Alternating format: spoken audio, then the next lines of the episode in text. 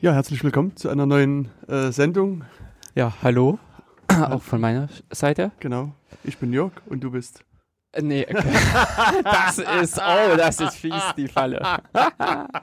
Jetzt hätte ich ja fast. Ja, es hat fast Klasse. geklappt. Ja. Sehr gut, dann machen wir es umgekehrt. Ich bin Jens. Und ich bin der Jörg, hallo, willkommen zum Datenkanal. Genau, mit der schönen Nummer 71.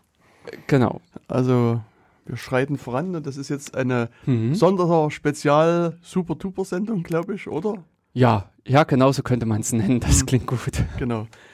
Ja, wer, wer die letzte Sendung gehört hat, den Datenkanal Kanal Nummer 70, Mhm. ähm, wird vielleicht mitgekriegt haben, dass wir leider kurz vor Ende unser Streitgespräch abbrechen mussten.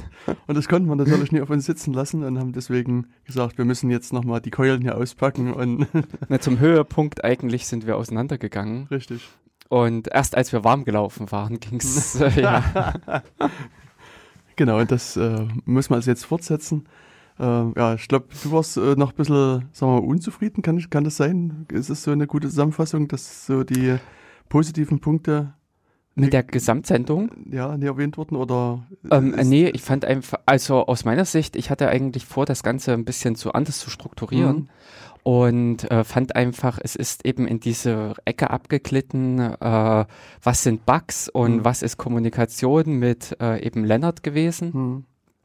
Okay. Und ähm, im Endeffekt würde ich halt sagen, das ist halt alles so rückwärtsgewandt. Hm. Wir diskutieren das, was im Prinzip alles gewesen ist, wo man einfach nur auch fast sagen kann, hm, Na gut, aber der Blick in die Vergangenheit hilft oft in die Zukunft halt, das so ein bisschen so approximieren. Und genau. äh, ich glaube nicht, dass die Diskussion sich substanziell verbessern wird. Ähm, das, also ich finde, äh, ich finde es auch interessant, äh, derartige, also wie System D finde ich ein Mhm. sehr, sehr in, äh, interessantes Projekt, was da alles so vom Projektbegleitung, Projektmanagement alles schiefgegangen ist. Mir fiel auch gestern Unity wieder ein. Das war ja auch ein Mhm. Projekt, als Ubuntu äh, oder in dem Sinne GNOME 3 Hm. mit dieser völlig überarbeiteten Oberfläche äh, kam, gab es da auch Dresche on, äh, äh, ohne Ende. Hm. Und, Aber das hat sich aus meiner Sicht jetzt auch schnell gelegt, Genau. Also das Hm, ist auch ja. sowas, wo, und also ich meine gerade bei, bei diesen, ich meine nicht bei allen Änderungen, die jetzt ähm, von Ubuntu kommen, aber einige hatte ich doch am Anfang, also die habe ich mal bewusst ausprobiert Mhm. und habe dann auch, auch für mich festgestellt, dass einiges funktioniert in der Tat besser und habe Mhm. das dann auch angepasst für mich. Also Mhm. so der Klassiker, also wo mir es wirklich mal richtig aufgefallen ist, war dieses Verschieben der Fenster, maximieren, schließen und verkleinern Buttons von rechts nach links. Ach, okay. das ist sowas, was äh, ich ja. am Anfang völlig unmöglich fand. Mhm. Und dann habe ich aber gedacht, okay, ich teste das jetzt mal ein paar Tage und Ja. guck mal. Und wenn, so, wenn du mit der Maus unterwegs bist, ist das eine echte Zeitersparnis. Also sozusagen der Weg sozusagen, also sozusagen, Ja, ja, ich, also mir ist es auch aufgefallen, dass ich mich tendenziell in einem Fenster, wenn ich die Maus habe, eher sozusagen irgendwie links unten Klar. oder sowas bewege. ist ja europäisch. Ja, geprägt. und muss quasi dann sozusagen quer rüber Ja. und sozusagen hier muss ich nur einen relativ kurzen Weg dann zurücklegen, um das dann zu schließen. Ich meine, es ist halt so, wenn, wenn man dann sozusagen die Maus wieder ablegt und wieder sozusagen auf meine sagen wir, tastaturgebundene Arbeitsweise zurückkehre, Mhm, genau. ist es dann eigentlich egal. Aber es ist, es fühlte sich, am, also wenn man sich mal darauf eingelassen hat, wirklich auch als, als ein Vorteil an. Das, Äh, Also mich lässt das im Prinzip einfach auch nur stutzen, weil ich diese äh, Linksknöpfe vom OS X schon Jahre kenne. ja, ja. Also, aber das, da, äh, ich als, als OS X-Verweigerer hm, habe mich quasi bis da, dahin dem Fortschritt halt oft verweigert und, und bin dann erst sozusagen durch den äh, Ubuntu-Weg zu dem hm. zur neuen Welt gekommen. Ja, aber ich kann mich auch entsinnen, dass diese äh, Shell, also dieses Eingabefeld, auch wahnsinnig in der Kritik stand. Ähm, Ach, dieses äh, hier, diese gnomische, also diese, genau, ja, diese gnomische. Gnome Shell, na genau. Äh, obwohl äh, in der Zwischenzeit hat ja auch Windows das wieder wesentlich stärker eingebaut, dass man da auch die Windows-Taste drückt und kann lostippen. Genau. Und äh, ich habe nämlich jetzt, äh, bei mir ist einfach jetzt noch wieder mit äh, hochgekommen, weil wir vor Tagen halt Fedora installiert haben. Hm. Und ähm, da war im Prinzip auch der GNOME Desktop und äh, der Windows-Wechsler kam damit auch ohne Umstände klar. Okay. Also das ist so ein, äh, das, äh, ich glaube, äh, also das jetzt mal auch auf diese System-D-Debatte bezogen oder auf diese Schwierigkeiten, dass da ganz viel Emotionen drin stecken. hm. dass da ganz viel eben hier wahrscheinlich auch noch mit befeuert durch diese Art und Weise der Kommunikation, durch diese Art und Weise des Auftretens. Das, was wir in der letzten Sendung ja auch schon mit hatten, das System D eigentlich als Init-Ersatz daherkam. Also ursprünglich war das mal irgendwie so ein besseres, anderes Init-System. Genau. Was es aber einfach nicht ist. Also das ist ein hm. komplettes Systemverwaltungseinheit geworden, hm. die äh, viele andere Komponenten auch mit umfasst. Hm. Nein, ich denke, dass, also wie gesagt, hm. ich habe natürlich, also das, was ich schon vermutet hatte, keine hm. Zeit gehabt, bis jetzt mal nochmal diese Diskussion hm. Zu folgen, weil es, das hatten wir äh, in der letzten Sendung, glaube ich, erst nach der Sendung so nochmal besprochen, dass ähm, also Debian hat ja auch eine recht lange, schmerzhafte Diskussion gehabt bezüglich äh, der Umstellung zu Systemd und haben sich dann irgendwie, zumindest nach meiner Erinnerung, mit relativ knapper Mehrheit entschieden, das, mhm. das dann zu machen und das umzusetzen. Und auch meine Erinnerung ist, dass es damals quasi immer nur so um diesen Init-Ersatz ging. Also mhm. das, das sagen nicht Systemd als das, was du gerade beschrieben hast und was wir dann vielleicht später mal diskutieren werden, gesehen wurde, sondern quasi nur als sozusagen Ersatz für Init und eine Verbesserung von Init. Und mhm, genau. ich wage auch zu behaupten, dass sozusagen, wenn diese Diskussion heute nochmal geführt werden würde, die Entscheidung anders fallen würde. Weil, also für mich ist sozusagen ein, eines mhm. der, sagen wir mal, prinzipiellen Probleme, und das ist dabei völlig egal, ob die Software ja, genau. System D oder System mhm. C oder was äh, auch immer heißt, ja. ist, dass, dass, dass man jetzt sozusagen einen riesengroßen Klotz in, in das System einpflanzt. Mhm. Und irgendwann, wenn man der Meinung ist, die Zeit ist weiter vorangeschritten und muss es austauschen, wird es extrem schwer fallen, das sozusagen aus dem System raus zu operieren und irgendwas Neues rein zu operieren. Aber was verstehst du jetzt unter Klotz? Also ähm, so äh, System D mit diesen Komponenten von hm. äh, dem Prozessverwalter, hm. äh, daran angedockt im Prinzip dieser D-Bus und dieses ähm, ja und Journal D Mhm. Also das würde ich eigentlich nur als Klotz ansehen.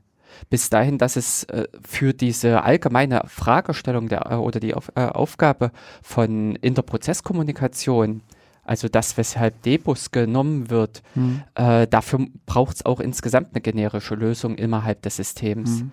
Bis dahin, dass ja da auch diese Überlegungen oder diese Diskussionen sind, äh, das in den Kernel zu schieben, weil es einfach heißt, äh, Geschwindigkeit, also im Prinzip da äh, jedes Mal diesen Userland, äh, Kernelland Switch zu machen, äh, kostet einfach Performance und es ist einfach was Zentrales.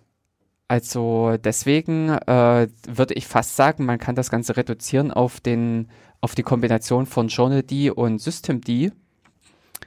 Und da sehe ich eigentlich auch schon noch die Möglichkeiten, dass man äh, beide Teile getrennt voneinander ersetzen kann.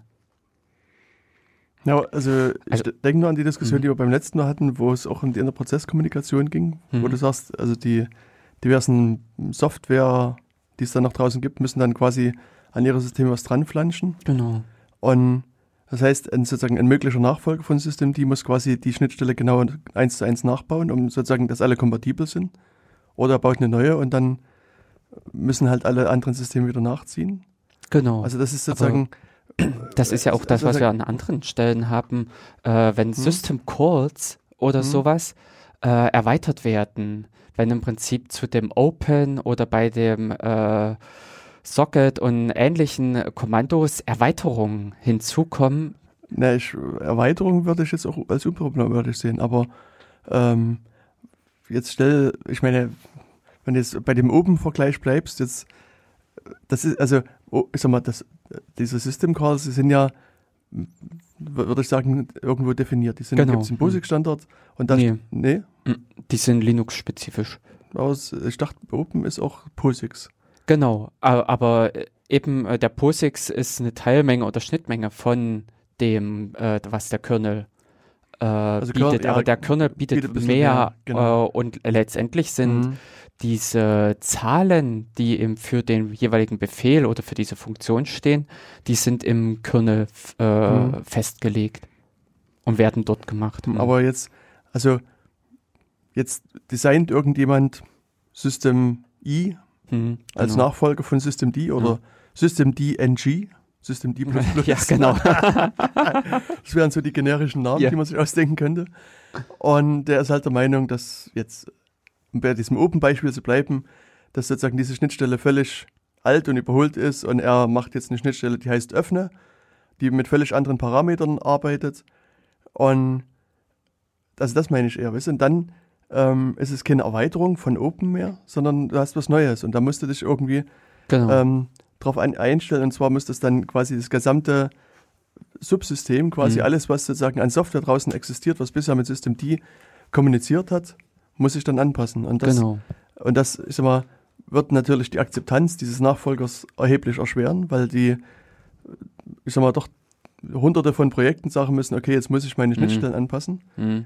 Ähm, und um das vielleicht zu vereinfachen, müsste dann der System D NG mhm, ja. sagen, okay, ich mache erstmal, also ich, ich, ihr könnt noch über die alte Schnittstelle mit mir reden und, mhm. und die vielleicht aus irgendwelchen Gründen veraltet, schlecht oder was auch immer ist. Also, wie gesagt, das ist natürlich erstmal ein theoretisches Beispiel, aber das ähm, ist zumindest eines der Risiken, die da entsteht.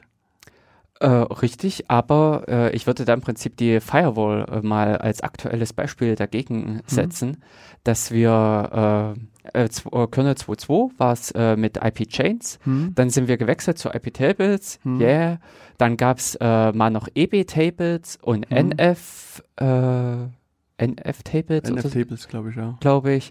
Und jetzt wird alles mit EBNF gemacht. Also das mhm. war die Meldung, die irgendwie gestern groß von Kubernetes oder so mhm. ähm, mit rumgeschickt wurde, dass sie jetzt wesentlich performanter und wesentlich besser arbeiten können als die, als es vorher im Prinzip mit IP-Tables oder als es aktuell mit äh, äh IP-Tables möglich okay. äh, Also war. EBNF als Bacchus Form oder als eine spezielle Software, die zufälligerweise EBNF heißt? Äh, äh, ach, okay, gut. Dann habe ich jetzt wieder das falsche äh, Dings gegriffen. Äh, und zwar äh, e, Oh mein Gott, das ist es der Extended Berkeley Packet Filter. Ach, eBPF dann vermutlich. Ja. oh mein. Richtig. Ähm, also diese virtuelle Maschine, die in den mhm. letzten Jahren in Kernel Einzug gehalten hat und wesentlich äh, mehr genutzt wurde, als mhm. was es ursprünglich gedacht war. Mhm. Und ich denke einfach, ein neues System, auch was System D ablösen wird, muss natürlich mit irgendwelchen Zugkräften kommen. Es muss natürlich irgendeinen Neuheitswert, irgendeinen Vorteil bieten. Hm. Und da wird man dann auch bei entsprechendem ähm, Interesse, bei entsprechenden neuen Funktionen auch bereit sein zu wechseln. Hm. Das ist, ähm, ja, also von dieser, da würde ich, äh, sehe ich eigentlich nicht so dieses Problem, denn in vielerlei, also äh, letztschlussendlich, wir haben es ja auch, oder man hat es ja auch geschafft, an dieser Stelle sich von System 5 zu lösen. Dieses äh, System mit Shell-Skripten und diese Art und Weise, wie dort umgegangen wurde, wie das System organisiert war, haben vorher ja auch schon äh, äh, mehrere Projekte geschafft gehabt, sich ein bisschen davon zu lösen, immer wieder ein bisschen wegzukommen. Also äh, ich weiß, bei Runit zum Beispiel musste ich auch eine andere Service-Konfiguration schreiben als das, was System 5 äh, das äh, alte klassische Init-System genutzt hat. Bis eben hin, dass man jetzt halt auch klar diesen Cut geschafft hat oder diesen Sprung eben zum System D. Also deswegen, ich würde nicht sagen, dass da nicht auch die äh, Kraft äh, kommen kann, die einen zum nächsten System holt. Ja, mein Argument ist nur, dass die Kraft dann wesentlich stärker sein muss als jetzt sozusagen die jetzige Wechselkraft. Aber also ich glaube, also sag mal, was hm. du schon gesagt hast, das ist halt eben nicht nur ein, ein Init-Ersatz, sondern es macht halt einfach mehr. Aber ich meine, wir verlieren uns vielleicht schon wieder Aha. in dieser Diskussion von letzter Woche. Vielleicht ja. können wir einfach deinen Weg mal beschreiten, dass du mal äh, so die, die Vorteile von, von System D oder so, oder was auch immer dir am Herzen liegt, erzählst und dann kann man vielleicht auch auf der Basis äh, besser in, eine nee, aber, äh, Diskussion führen. Äh, das, ähm, ich würde jetzt trotzdem noch kurz dabei bleiben äh, bei dieser Fragestellung. Hm? Ähm, wo äh, System D für dich so zentral ist, dass das nicht ausgetauscht werden könnte. Also dieses, weißt du vorhin, äh, dieses, Pit 1. Gut, aber das ja. haben wir ja geschafft. Eben, äh, das war ja vorher auch schon. Also, mhm. äh, dass jetzt hat man es geschafft, diese Kraft aufzubringen, von System 5 zu System D zu wechseln, mhm. offenbar. Also von der, äh, vom Potenzial her äh, würde ich sagen, ist das der gleiche Energieunterschied wie wahrscheinlich, also dann von System 5 zu, äh, Quatsch, von System D zu ähm, einen. Mhm. Nee, ich denke auch, also im Sinne von Hörerinnen und Hörern, mhm. ist es vielleicht erstmal sinnvoll, mal zu erklären, was System D denn noch macht, außer Init. Ich glaube, das haben wir auch genau, in der das, letzten Sendung nie Das erklärt. war jetzt meine Frage und, auch mit an dich. Und, und deswegen würde ich sozusagen erstmal das so ein bisschen versuchen aufzuarbeiten, dass wir sozusagen mal, mal noch ein bisschen besser beschreiben, was denn System D noch alles macht, außer Init. Und dann kann man nochmal zu der Diskussion vielleicht zurückkehren. Hm. Weil okay. also da ist es auch schöner, das, äh, alle anderen irgendwo mitzunehmen. Also ich, äh, ja, ja, ich vermute nämlich auch so ein bisschen ein kleines Missverständnis, weil auch diverse Komponenten hochgesprungen sind mit, Na äh, mit dem Namen System D, die aber eigentlich nicht so direkt da drin stecken oder nicht dazugehören. Hm. Hm. Und äh, eben von den Funk Funktion her, beziehungsweise ich habe es so ein bisschen einfach als Entwickler ja auch miterlebt, dass ich an verschiedenen Stellen gesagt habe, oh, das könnte man besser machen, das könnte man anders machen, was sich zum Teil auch wirklich mit den Ideen von System D äh, deckt.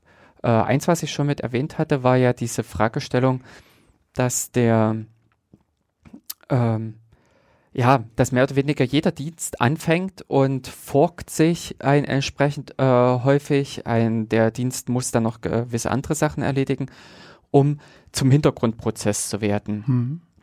Grundsätzlich ist es aber einfach so, wenn man sich anguckt, äh, irgendwelche Programme, also solche äh, Dienste, haben immer des, den einen Modus, äh, laufe im Vordergrund oder laufe im Hintergrund. Das ist äh, irgendwie, was jeder implementiert weil er in irgendeiner Form dieses, ähm, ja, äh, weil er einfach, äh, wie zum Beispiel zum Debuggen, beide äh, Richtungen zur Verfügung stellen will oder halt eben muss.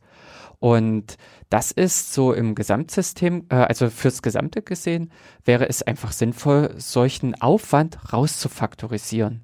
Also wenn man jetzt mal sagt, man hat äh, diverse Programme über die äh, hinweg gesehen, könnte man einfach auch sagen, man nimmt diese Funktionalität raus in eine Gesamtkomponente. Dass man an dieser Stelle halt eben äh, ein Dienst implementiert einfach nur noch einen Vordergrundprozess. Fertig aus. Für dieses äh, Gehe, Wechsel in Hintergrund und solche Sachen. Darum kümmert sich eben, wie hier jetzt, System D mit. Erleichtert, also einerseits finde ich es halt witzig, dass man damit wieder zurück zu dem kommt, was früher Innet D war dieser mhm. Dienst, der auch auf dem äh, einem Socket zum Beispiel aufgemacht hat, äh, zum Netzwerk hin, einen Port eröffnet hat. Und äh, dann, wenn eine Anfrage reinkam, hat er den entsprechenden Dienst oder das Programm gestartet. Aber dieses Programm lief just in dem Moment auch immer als Vordergrundprozess und hat sich nicht nochmal irgendwie abgespalten, weil eben auch dieser Inet-D wissen musste, wie geht es gerade diesem Ding? Also lebt er noch? Mhm. Kann ich schon wieder den Socket weiterverwenden? Und warum ist man dann irgendwie zu dieser ähm, Services dann gewechselt? Weil dieses INET D, äh, glaube ich, so ein bisschen, also das war halt, ähm, ja, äh, also ich persönlich fand es nicht schlecht, weil es halt äh, dieses ganze äh, On-Demand halt gearbeitet mhm. hat, erst dann, wenn es gebraucht wurde einige Dienste, ich weiß zum Beispiel Kups hatte ich damals versucht halt on demand zu machen. Der war einfach da nicht in der Lage so richtig dazu. Das äh, hat einfach Schwierigkeiten bereitet. Ähm, ist so äh, richtig kann ich es gar nicht mal sagen, weil ich es eigentlich vom Konzept her äh, war es einfach auch gut. Hm. Weil ich muss sagen, ich, da verlassen mich auch meine Erinnerungen. Hm. So, wenn ich mich zumindest richtig erinnere, äh, bin ich äh, zu einer Zeit zu Linux gestoßen, als man quasi schon den Weg weggewählt hat von INET. Also es gab damals irgendwie einige wenige Dienste, mhm. die man zwingend über INET starten musste mhm. und sozusagen die also allgemeine Lesart war, man soll INET nicht verwenden. Also sozusagen die Hauptbegründung, die ich im Hintergrund habe, war, dass INET einige Sicherheitsprobleme hatte und deswegen gab es diesen X-INET, den man sozusagen als Ersatz verwenden sollte. Aber damals war halt generell die Aussage, man solle quasi die Services einfach verwenden. Aber ich kann mich auch nicht mehr daran erinnern, warum das der Fall ist und also was die Begründung dafür gewesen ist. Und ich habe dann einfach sozusagen als Neuanfänger gesagt, okay, dann folgst du mal den Rat der erfahrenen Leute und hm. nutzt gleich diese Services. Ähm, ich denke mal, damals sind auch äh, sehr viele Dienste weggestorben, hm. die man halt eigentlich hatte auf einer Workstation, also auf dem Rechner daheim mitlaufen. Sowas wie äh, der Ident D. ja, das war halt mhm. damals wirklich das Konzept damals, mhm. dass man äh, bei einem anderen Rechner im Netz anfragen kann, du, wer ist denn da gerade eingeloggt? Ja. Oder Finger. Es mhm. gab ja auch noch, äh, man konnte ja damals auch Rumpf äh, Fingern. Fingern. Genau. Und äh, lauter solche Dienste, die einfach auch ausgestorben sind. Mhm. Auch solche Sachen wie Date und Time, was so die unteren Ports 4 und 5 sind, mhm. die sehr häufig einfach von diesen INET-D bereitgestellt wurden. Ich glaube, der hat einfach damals so ein bisschen seine Berechtigungsgrundlage verloren. Und die großen Prozesse, was einfach der äh, Apache war, ähm, was so ein Maildienst war, die haben in, äh, die liefen sowieso permanent, die waren ständig beschäftigt. Also diese On-Demand-Frage war, glaube ich, damals einfach, äh, die, die ist damals verschwunden. Mhm. Die, äh, dass da, dieses Bedürfnis für diesen Inet äh, da war und ist aber glaube ich, jetzt wiedergekommen, da wesentlich mehr Interaktion über Sockets passiert.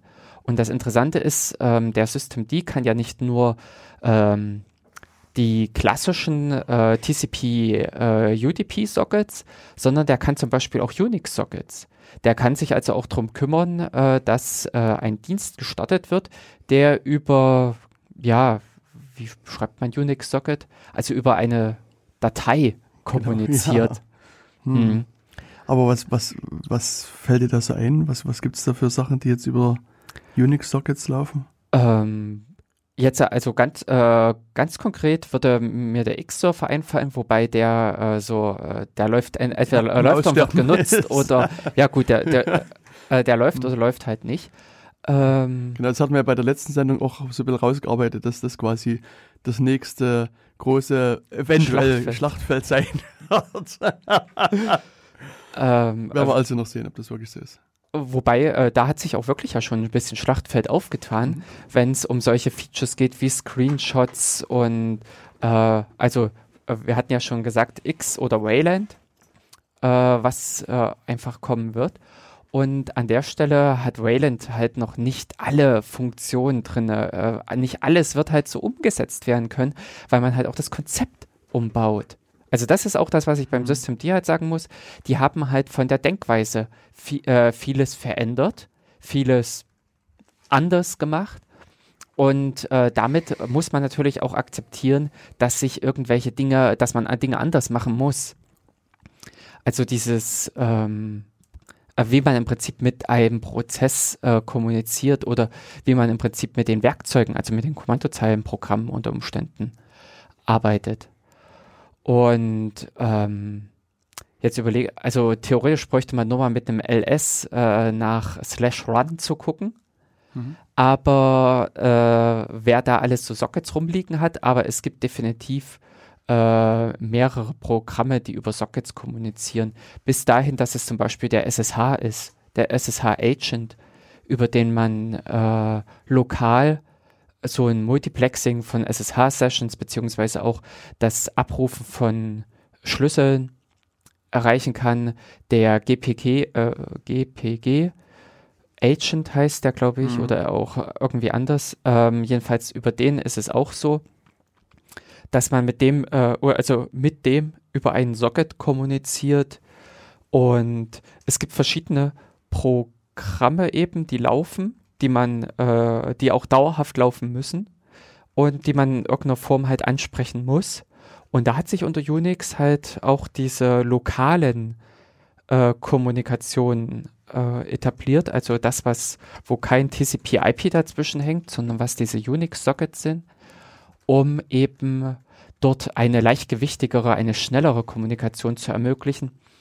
Bis dahin, dass diese Unix-Sockets auch noch ein paar andere Spezialitäten haben, wie das Versenden von Dateideskriptoren. Äh, Aber mhm. äh, davon ab, äh, das ist im Prinzip eine Funktionalität, die jetzt im Unterschied zu dem alten INET-D jetzt das Systemd unterstützt. Der alte INET-D hatte so ein äh, Local Socket äh, also diese Unix-Socket-Sachen, noch nicht dabei. Und das ist vielleicht jetzt auch mit eben im Zusammenhang mit äh, verschiedenen anderen Prozessen wie Puls Audio, mit dem man da kommunizieren muss, äh, oder, oder sei es im Jack, ähm, äh, mit, was ich jetzt alles genannt hatte, eben den SSH-Agent oder den GPG-Agent, dass da wahrscheinlich auch in der letzten Zeit viele Programme mit hochgekommen sind, die auch wieder so ein äh, On-Demand, ach, äh, Gconf ist zum Beispiel Gconf, äh, Gcon, Gconf und Dconf. Mhm. Dieses äh, für GNOME, dieses Config, genau. genau. Also die, die, Registry quasi für. Ja, genau.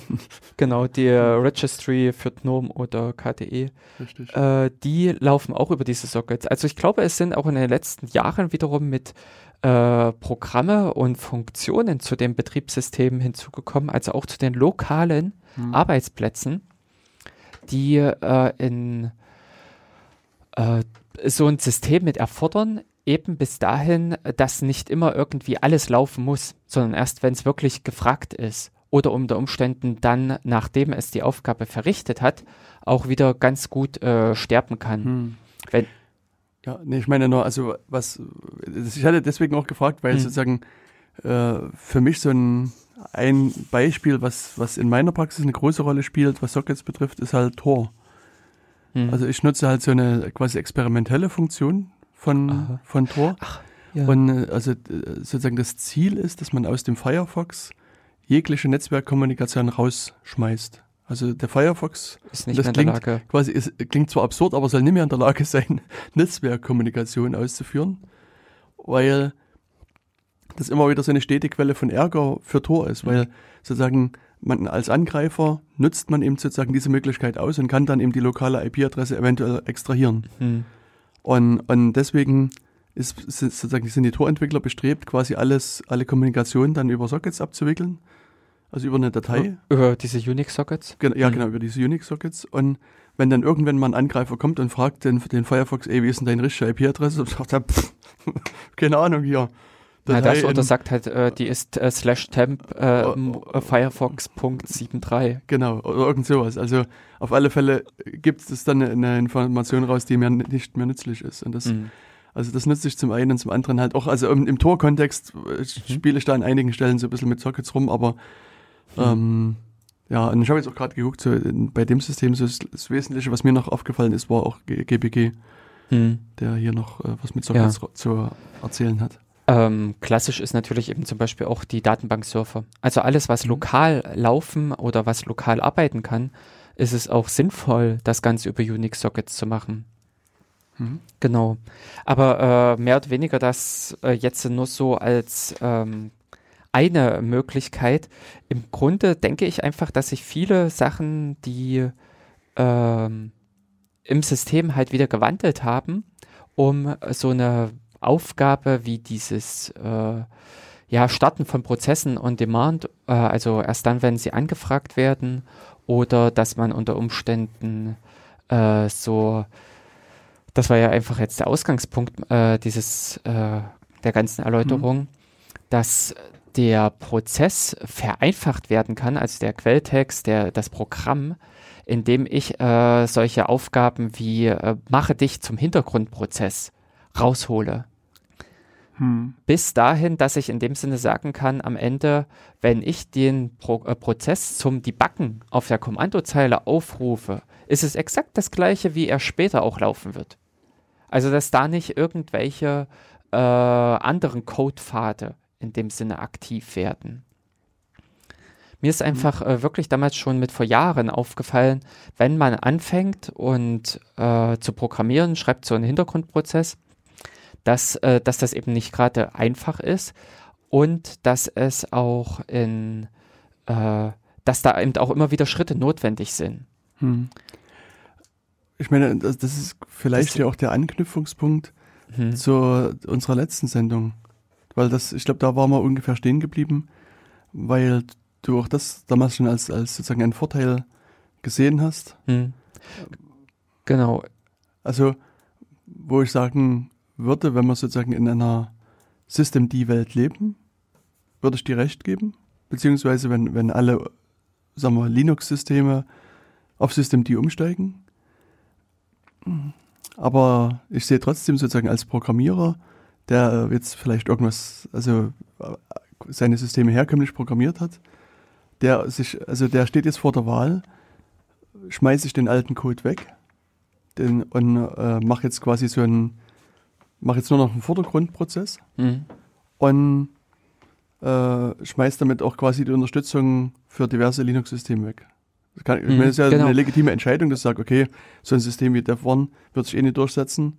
Also ähm, haben sie halt Pech gehabt, wenn sie System die nicht unterstützen. Und dann mache ich das halt und dann würde ich sagen, ja, es ist eine Vereinfachung. Aber für die andere Seite, die sagen, okay, ich will in meiner Linux-Welt bleiben, mhm. Müssen die den Code weiter im, in ihrem, in ihrer Software halten und müssen den auch maintainen. Das ist, es ist auch sozusagen, also der wird ja auch noch benutzt. Der wird zwar genau. leicht sozusagen von dem System-D-System nicht benutzt, aber wird halt von dem Nicht-System-D-System mhm. benutzt. Also, also deswegen ist es aus meiner Sicht zunächst erstmal ein Mehraufwand. Ähm, aber was ist mit jemandem, der neu anfängt zu programmieren? Genau, und das wollte ich Oder sagen. diese andere Geschichte, diese ganz vielen kleinen mhm. Programme, mhm. die sich der Administrator schreibt. Ja. Also äh, wenn du mal eben sagst, okay, ich brauche einen Dienst, der eigentlich kontinuierlich läuft und guckt, ob dieses und jenes passiert, das ist so eine mega Spezialaufgabe, mhm. die braucht kein anderer ja. auf dieser Welt. Oder vielleicht nur noch drei andere. Aber äh, das mache ich alles selber. Genau, also genau, für die Gruppe, also die leben ja quasi in ihrer also wenn man jetzt an den Admin denkt, in seiner System, reinen System-D-Welt und dann kann er natürlich auch rein auf System-D bezogen was machen. Und genauso gut, wenn ich irgendwie ein neues Programm schreibe, kann ich mich natürlich von Anfang an entscheiden, okay, pff, was kümmert mich nicht System-D-Systeme und, und genau. ich mache halt nur noch was auf System-D. Also ich meine, genauso gut könnte der auch sagen, okay, ich kümmere mich jetzt nur um nicht System-D-Systeme und System-D ist mir egal. Also ich meine, die Wahl habe ich natürlich immer. Also für die ist es sozusagen eine Anfangsentscheidung, die sie vielleicht treffen müssen. Hm, sehe ich nicht mal, sondern äh, ich sehe es bald so, äh, du triffst die Entscheidung, du machst es mit System D und wenn dann die Anfrage kommt, du, ich bräuchte mal noch irgendwas, wie ich den Prozess in den Hintergrund legen kann, mhm. ja, dann kommt im Prinzip die Erweiterung damit rein in dem Code. Fakt ist aber, denke ich mal, dass du schneller zum Ziel kommst.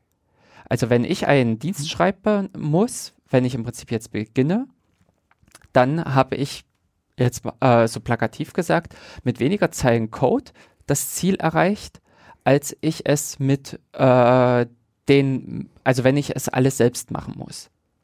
Und das ist das, äh, glaube ich, das klingt nämlich auch in diesem Chaos Radio Express. Äh, da hat äh, Leonard auch schon immer mit so diese Sachen angerissen gehabt, Embedded-Welt und Neuentwicklung und Anforderungen dort.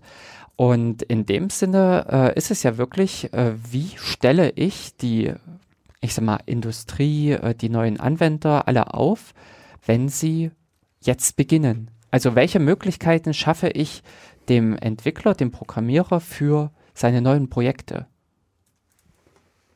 Hm. Also, wie Und gesagt, da ist, äh, da, also unter diesem Aspekt finde ich, ist eben System D auch eine Verbesserung. Ja.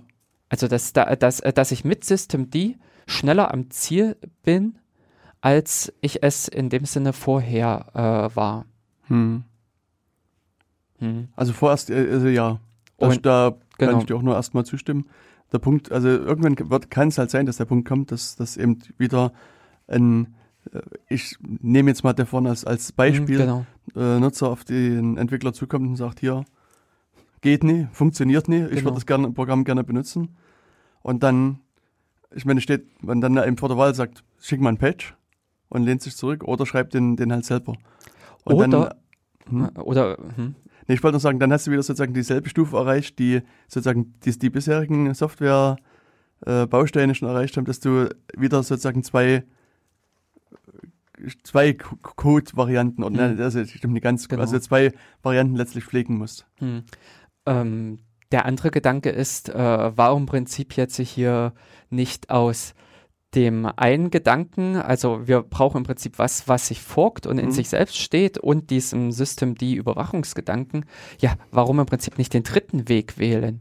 So wie wir viele Programme kennen, wie äh, SU oder ähm, Tja, jetzt fallen mir aus dem, aus dem Stegreif äh, nicht ein, aber Programme, die irgendetwas am Prozess ändern, mhm. äh, eben wie SU wechselt den äh, Benutzer und startet dann das eigentliche Programm. Mhm. Oder ähm, äh, diese ganzen Scheduler oder Nice. Nice ist zum Beispiel auch so ein Ding. Der, äh, die eigentliche Funktionalität äh, des Nice-Level zu wechseln eines Prozesses steckt nicht in dem ursprünglichen Programm drin, also in dem Hauptprogramm, ja. sondern ist rausgezogen. Mhm. Warum also diesen Forker nicht auch rausziehen? Mhm. Also Dev1 könnte ja, um äh, um Systemd-Prozesse auch beherbergen zu können, ein Programm äh, äh, Fuck you oder sowas machen. das finde ich einen sehr hervorragenden Namen für ein Programm.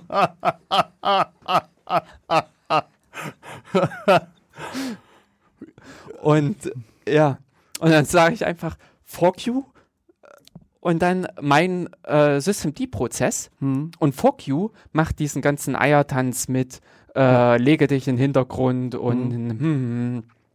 also diesen Adaptionslayer. Ja.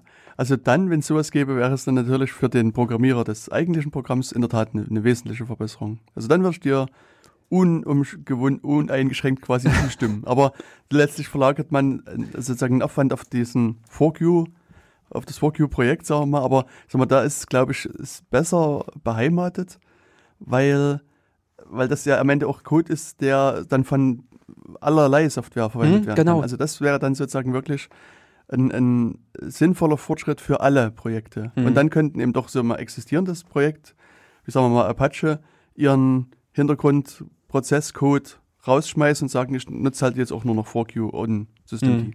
Genau. Also dann wäre es sozusagen wirklich eine echte Erleichterung und ich glaube sozusagen auch global, also über diese globale Open Source Software gesehen, wird es eine Zeitersparnis bringen für alle. Hm. Und, hm. und, und, auch sozusagen vielleicht besseren Code, weil eben man das eben zentral an einem Punkt noch maintainen und kontrollieren kann. Mhm.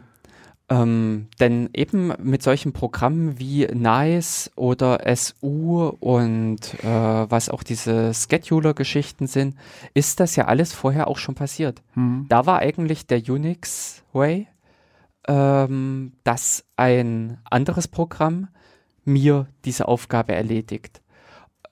In ähm, ja, über das ich zum Beispiel diese, äh, diese, diesen Prozess dann wiederum, der, der dann startet, beeinflusse. Ich weiß nicht so ganz, warum das bei diesen Forks nicht oder bei diesen Dings, äh, na, äh, ja, im Prinzip bei dieser Dämonisierung äh, nicht passiert ist. Warum es da eigentlich nicht zu so einer Entwicklung gekommen ist. Ich, ähm, ja. weiß nicht, kann ich so an der Systemseite wenig beurteilen. Ich weiß nicht, ob das vielleicht irgendwelche na, Macken gibt, die äh, am Ende schwerer zu lösen sind, als, mhm, als es auf den ersten Blick aussieht. Ja, ich denke auch, dass äh, so gewisse Dinge in dem Codeverlauf, äh, weil dieser Fork passiert, ist ja nicht die erste Zeile, äh, die hm. in der Main-Funktion steht, sondern das wird noch ein bisschen weiter hinten passieren. Ähm, aber dennoch mit diesen Beispielen, die ich jetzt genannt hatte, mit Nice oder mit äh, Wechsle den Benutzer, Wechsle die Gruppe, all das sind Funktionen, die auch Systemd jetzt mit übernimmt. Mhm. Ich kann in diesen Systemd Konfigurationsdateien auch mit sagen, ich habe in äh, starte diesen Prozess bitte als Benutzer so und so. Und äh, dementsprechend ist das nicht mehr eine Funktionalität, die der äh, äh, Dienst implementieren muss. Der Dienst muss nicht mehr implementieren, dafür eine Kommandozeilenoption vorzusehen. Der Dienst muss nicht mehr implementieren, das äh, in der Konfigurationsdatei vorzusehen. Sondern das ist auch mhm. für mich so ein Teil, wo ich sage, rausgezogen. Ja. Ganz viele Prozesse haben überhaupt nicht so ein Kram unterstützt wie diese Realtime-Anpassung, beziehungsweise auch diese äh, für die ich sag mal, diese Information für den Scheduler, ob das im Bulk-Prozess ist, also ein, den er eher für lange Zeit einplanen sollte, oder einer, der interaktiv sein soll, der im Prinzip schnell reagieren muss, wo der Scheduler dann ganz an, also den mhm. anders eintakten sollte. Das haben ganz wenige Prozesse und äh, Dienste unterstützt. Und ich habe das zum Beispiel bei einigen mit äh, verändert, mit angepasst gehabt bei äh, über eben diese externen Programme. Äh, die, ähm, ich glaube, das hieß Chat, S-C-H-E-D oder so ähnlich. Mhm. Äh, jetzt, ich kann es jetzt auch aus dem Stegreif nicht mehr sagen. Äh, ach nee, äh, I.O., ach genau, beziehungsweise daneben, neben dem Prozess-Scheduler gibt es auch noch den I.O.-Scheduler. Ja. Und all solche Möglichkeiten, an denen man dann ranschrauben kann. Also wenn die äh, Hintergrunddienste all sowas mit unterstützen würden, also unsere ganzen Dienste, dann hätten die auch nochmal einen ganzen Klumpatsch mehr an Code drinne. Das ist jetzt, finde ich, ist in vielerlei Hinsicht äh, Funktionalität über Systemd zugänglich geworden für verschiedene Prozesse, die vorher auch einfach nicht äh, greifbar war, die vorher einfach auch gar nicht da war. Und äh, das sind eben auch Funktionen, die sind aus dem ganzen, äh, die sind im Prinzip dadurch gekommen, weil Systemd auf einmal sagt, ey, wir machen das, du brauchst nicht mehr. Hm. Also insofern würde ich halt schon sagen, hat Systemd auch äh, da an der Stelle Neuerungen gebracht, die auch Verbesserungen sind. Okay. ja. Nicht alles ist schlecht. Ähm, ja, also es sind, äh, äh ich, also ich finde am ähm, System D, im, äh, wenn ich im Prinzip wirklich auf dieses Konzeptding mhm. gucke, ist mir eigentlich noch nichts Schlechtes aufgefallen. Wo ich sagen würde, boah, das ist ja wieder mal eine doofe Idee. Mhm. Beziehungsweise äh, ich kann nachvollziehen, warum, äh, warum man es so gemacht hat. Warum, äh, also mir fällt im Prinzip keine bessere Lösung ein, um es mal so zu sagen. Ja. Auch wenn irgendwas schlecht ist, ähm, solange man nichts Besseres hat, ist das halt einfach auch wirklich das Beste. Und von dem Punkt her, äh, ich glaube, also für mich ist gefühlt in diesem ganzen System die einfach nur äh, ganz viel, ich sag mal, Emotionen drin hm. und auch äh, diese Schwierigkeit des Neuen.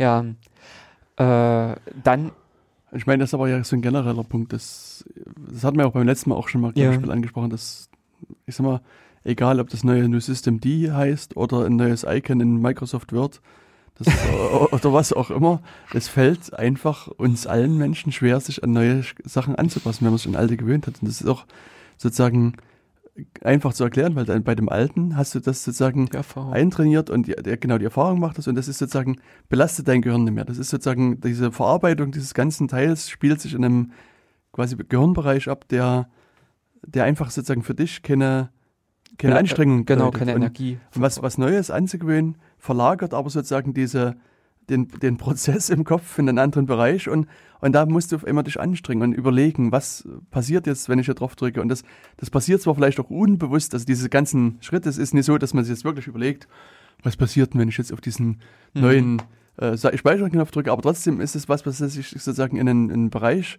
verlagert, was für dich erstmal anstrengend ist. Und das mhm. will, will das dein Gehirn quasi vermeiden, diese Anstrengung. Und, und deswegen gibt es dann quasi natürlich Widerstände gegen Neues. Und das ist halt, also sozusagen natürlich ein immanentes Ding, was bei Systemd äh, sich auch natürlich wieder mit niederschlägt. Genau. Hm. Ähm, aber in letzter Zeit rennen sowieso alle rum äh, und schreien Leben lang, Leben lang, lebenslanges Lernen und so. Ja. aber ähm, ich würde das im Prinzip insofern differenzieren, dass, da, dass die Frage einfach stehen müsste, wo sind diese Anpassungen, diese Veränderungen notwendig und wo sind sie in dem Sinne auch anders möglich? Ähm, Aber also, sagen wir sozusagen, sind, das sind trotzdem zwei verschiedene Herangehensweisen, wenn man jetzt sozusagen an generell ein neues Programm genau, denkt. Ja. Weißt du? Also mhm. sozusagen, also das hatten wir ja auch beim letzten Mal schon angesprochen. Ich denke, dass die meisten sozusagen abstrakt logisch in der Lage sind, sozusagen eine Neuerung als Verbesserung vielleicht zu akzeptieren.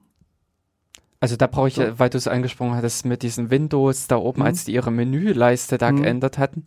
Ähm, für mich auch jetzt noch, ist das Ding komplizierter, schwieriger.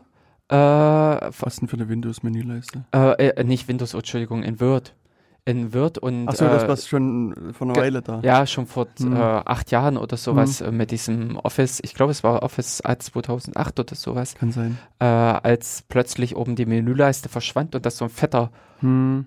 Dings war, ähm, was anders strukturiert ist, anders zu bedienen ist. Hm. Und das, äh, da gab es ja auch ganz viel Aufschrei, bis dahin, dass ich äh, auch da schwer erkennen kann, was da äh, die inhaltliche Verbesserung ist. Ja. Wohingegen wir hatten ja vorhin das andere Beispiel, wie zum Beispiel Punkt äh, oder äh, Fenstersteuerungselemente von rechts nach links zu verlegen, äh, hat offensichtlich auch wirklich einen inhaltlichen mhm. Mehrwert, ja. eine Verbesserung. Mhm. Ich meine, angeblich hat Microsoft damals auch viele UX, also so User Experience und User Design Tests gemacht und die sind eben zum Schluss gekommen, dass das sozusagen sinnvoll ist, das so zu machen. Und ich muss sagen, ich hm. Sagen wir mal so, die, die wenigen Male, die ich Word benutze, kann ich abzählen.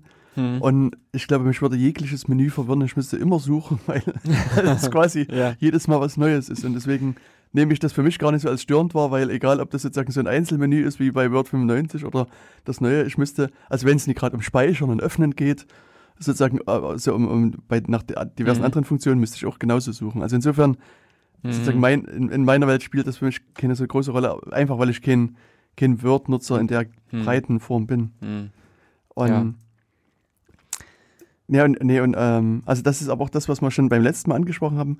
Also zum einen ist diese Neuerung von System D, die da mit reinspielt, dass es mhm. erstmal generell was Neues ist. Ja. Und äh, also das ist eben auch für mich wieder so eine Gefühlssache ist, dass, dass ich sozusagen das, wie ich bisher es gefühlt bin zu arbeiten mit dem System, sich an einigen Stellen ändert. Und das ist eben so, wo ich, was ich auch beim letzten Mal sage, wo mir gefühlt System D im Weg rumsteht und meine Arbeit zunächst mhm, erstmal erschwert. Mhm. Und, und das ist sowas, was, was wieder, ich weiß nicht, ob man das verallgemeinern kann, aber zumindest bei mir dafür sorgt, dass ich sage, ach, das, das nervt mich eigentlich, diese Software. Dieses ist einfach, ähm, es macht mir Aufwand. Genau. Es, es erzeugt Aufwand, weil, also, das, das, das eine Beispiel, was wir beim letzten Mal diskutiert haben, ist das eine. Und da gibt es diverse andere kleine und große Beispiele, wo ähm, sich die Software nicht so verhält, wie ich es erwarten würde oder für meine Begriffe unlogisch verhält mhm. und, und es mir Aufwand macht, erstmal mich da sozusagen in der täglichen Arbeit damit einzufinden. Und deswegen mhm. ist auch das, was ich beim letzten Mal sagte, hätte ich es besser gefunden, wenn man sozusagen auch sozusagen das, wo, wo jetzt ein normaler Admin gewohnt ist, erst mit dem sozusagen eine gewisse Übergangsfrist lässt und sagt hier, also sowas wie bei diesem Start-Stop, ja, genau. Hm, sagt, okay, so ich, ich versuche das zu parsen, wenn ich es erkennen kann, hm dann mache ich das. Und ich meine, wenn jetzt eben so eine Service-Einheit Reload oder Restart heißt, dann muss ich, also in so einem Fall muss ich natürlich das ablehnen und sagen, hey, lieber Nutzer, das musst du jetzt selber entscheiden. Also das, mhm. das ist sowas, wo ich sage, also, aber sag mal, wenn ich jetzt irgendwie äh, Restart Apache eingebe oder Restart System NG oder irgendwas, mhm. Äh, du weißt, was ich meine. Ja, okay. ähm, also da ist es aus meiner Sicht eindeutig und ich glaube, da gibt es auch keine also Interpretationsspielraum. Mhm. Und da mhm, kann man das mhm. aus meiner Sicht eben machen und, und dann eben eine Warnung rausschreiben, ey, in Version 0815 wird das, also das ist, das ist ein deprecated Feature genau. und in 0815 wird es abgeschaltet, dann funktioniert es nicht mehr. Und dann habe ich zumindest die Möglichkeit, sozusagen mich anzupassen, das, das zu lesen und dann sozusagen mich äh, zu adaptieren ja. daran. Und mir fällt da jetzt gerade mhm. dieses Beispiel aus den Emacs ein, wenn du äh, äh, Meta X aufrufst und tippst irgendeinen mhm. Befehl ein, dann sagt dir Emacs hinterher, ach übrigens, das kannst du auch mit Tastenkombinationen hm, hm, hm, machen. Mhm. Also diese genau. äh, nebenbei so ein paar Hinweise Richtig. geben, aber die Option lassen. Hm. Und das, also bei Emacs finde ich das nämlich ultra cool, weil ich dann auf einmal sehe, aha, da gibt es eine Tastenkombination dafür. Und dann meistens teste ich das nochmal aus, ob das wirklich funktioniert. genau so. Und dann, ja. dann kommt es mir darauf an, wie oft ich das brauche. Also kann, wenn ich das nur einmal im Jahr brauche, dann habe ich es vielleicht wieder vergessen, dann sehe ich den Hinweis wieder, finde den cool, dann mhm. vergesse ich den wieder. Aber also gerade da ist es mir schon häufig passiert, dass ich das dann okay, auch mir dann angewöhne, so nach und nach. Und das ist dann irgendwann mhm. so auch in meinen Finger-Memory dann übergeht. Mhm, genau.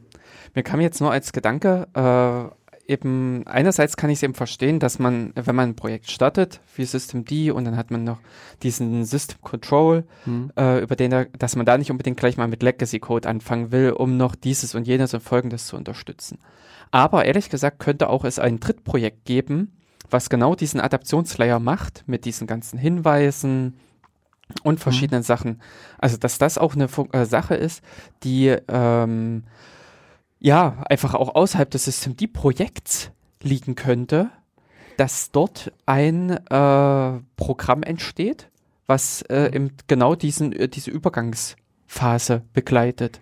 Aber das würde doch heißen, dass ich nochmal irgendwie nochmal einen zusätzlichen Befehl eingeben muss, oder? Nee, wir können doch auch unter Dings können, äh, also das, äh, der Pfad, also PATH, hm, hm. Äh, ermöglicht es ja unterschiedliche Programme zu legen. Okay. Ich kann ja schon alleine dadurch im Prinzip regulieren, wann was gezogen hm, wird. Hm. Äh, bis dahin, dass die Shell auch diverse andere Möglichkeiten bietet, also ja. mit einem Alias das zu überschreiben hm. oder äh, also äh, zu ersetzen und verschiedene äh, Dinge. Also da, da gibt es Möglichkeiten, dass man äh, unter Umständen auch dieses Ding äh, System CTL nennt. Ja, okay. Ähm, ich und denke, du brauchst aber irgendeine Funktion, eine Stellfunktion. Also ein Alias alleine wird es dann nicht tun. Oder? Doch, du kannst ja ein Alias für System CTL machen hm. und lässt den gezielt auf äh, User bin my Ach so, meinst du das? Ja, okay, ja, das, das äh, hm. zeigen. Hm. Genau. Und auf diese Art und Weise äh, ersetzt du halt den, äh, just in dem Moment, wo das Programm aufgerufen wird, wird eigentlich ein anderes mhm. aufgerufen. Mhm. Bis hin zu irgendwelchen Tänzen mit Symlinks und sonstigen. Ja. Das ist eine Technik, mhm. die ist ja auch an anderen Stellen. Wobei, ich glaube, wenn man das macht, fehlt, ich meine, das ist jetzt die Frage, ob das wichtig oder unwichtig ist, mhm. ähm, dann für mich dieser, dieser Effekt, weißt du, dass dann, dann hast du sozusagen, kannst dich zurücklehnen und sagen, okay, ich binde halt immer diesen, diesen Layer mit ein und, und also ich sag mal, bei der anderen Variante hätte ich noch so die Möglichkeit, den Nutzer, ich sag mal in Anführungsstrichen, zu erziehen, sozusagen sich an diese Systemd-Notation anzupassen. Und hier sozusagen kann ich mich dann als, als Endnutzer dann zurückziehen und sagen, okay, ich binde immer diesen, diesen Convenience Layer an, mhm. Systemd, Convenience D, mhm. genau. und, und, und nutzt den dann immer. Ich meine, wie gesagt, das ist jetzt eine philosophische Frage, ob man das will oder nicht, das ist jetzt spielt es sozusagen für harte Sachen keine Rolle. Mhm. Aber trotzdem sehe ich da im Prinzip die Möglichkeit, außerhalb des äh, mhm. Systemd-Quellcodes diesen, äh, diese Anpassung mit was du vorgeschlagen hattest, mit Warnung, mit, äh, ich sag mal, rumraten, was mhm. meint gerade der Benutzer, unterstützend von der alten und der neuen Syntax. Ja. Das könnte man alles in so einem ja, Convenience Layer äh, reinpacken. Äh, System 5 Oldies. genau. Und äh, da dann, also das sind wirklich auch vom, da gar nicht das System D-Projekt groß damit belasten. Hm. Und die ähm, äh, trotzdem im Prinzip die Bedürfnisse der alten äh, oder eher die alte herkömmliche Be äh, Arbeitsweise zu unterstützen. Ja. Hm. Also das wäre, glaube ich, auch so eine Lösung, mit wo man damit ansetzen kann. Hm. Hm. Äh, mh. Wolltest du jetzt noch? Ich, ich, weiß nicht, was du noch sagen wolltest. Ähm, ich hätte jetzt sozusagen mal auf die also anderen System die Minus-Programme. Ach so, nee, ich wollte jetzt nämlich okay. noch äh, vorhin bei diesem äh, Punkt einhaken. Äh, ja, Mhm. Verzeihung, ich muss mal kurz. so. Äh, ich wollte jetzt gerade sagen, dass die Schwierigkeit ja auch mit ist, oder äh, bei dieser Fragestellung, hat sich was verändert, hat sich nichts verändert. Äh, es, soll, es soll ja so äh, bleiben, wie es war. Äh, die Welt hat sich weitergedreht. Mhm. Das ist, äh, glaube ich, auch mit an diesem System D-Ding mit einem Auspunkt, dass sich äh, viele Entwicklungen am Kernel auch mitgemacht haben, die schon gar nicht mehr mit diesem System 5 Konzept so richtig einhergehen. Unsere ganz, äh, diese ganzen Überlegungen, was vorher schon gab mit äh, InsServe und äh, Start Par, was ja auch schon auf diesem System 5 äh, Ebene ja. versucht hat, diese ganzen Sachen umzusetzen, hat da auch diese ähm, hat ja auch schon im Prinzip den Hintergrund gehabt, dass sich im Kernel so etliches geändert hat, dass auch zum Teil äh, Festplattenerkennung nicht mehr synchron abgelaufen ist, sondern plötzlich asynchron. Man hat im Prinzip nur gesagt, hey, gucke mal, und irgendwann ist diese Festplatte gekommen. Also hat sich dann im Prinzip eingebucht, nachdem da x irgendwelche Checks durch waren. Hm.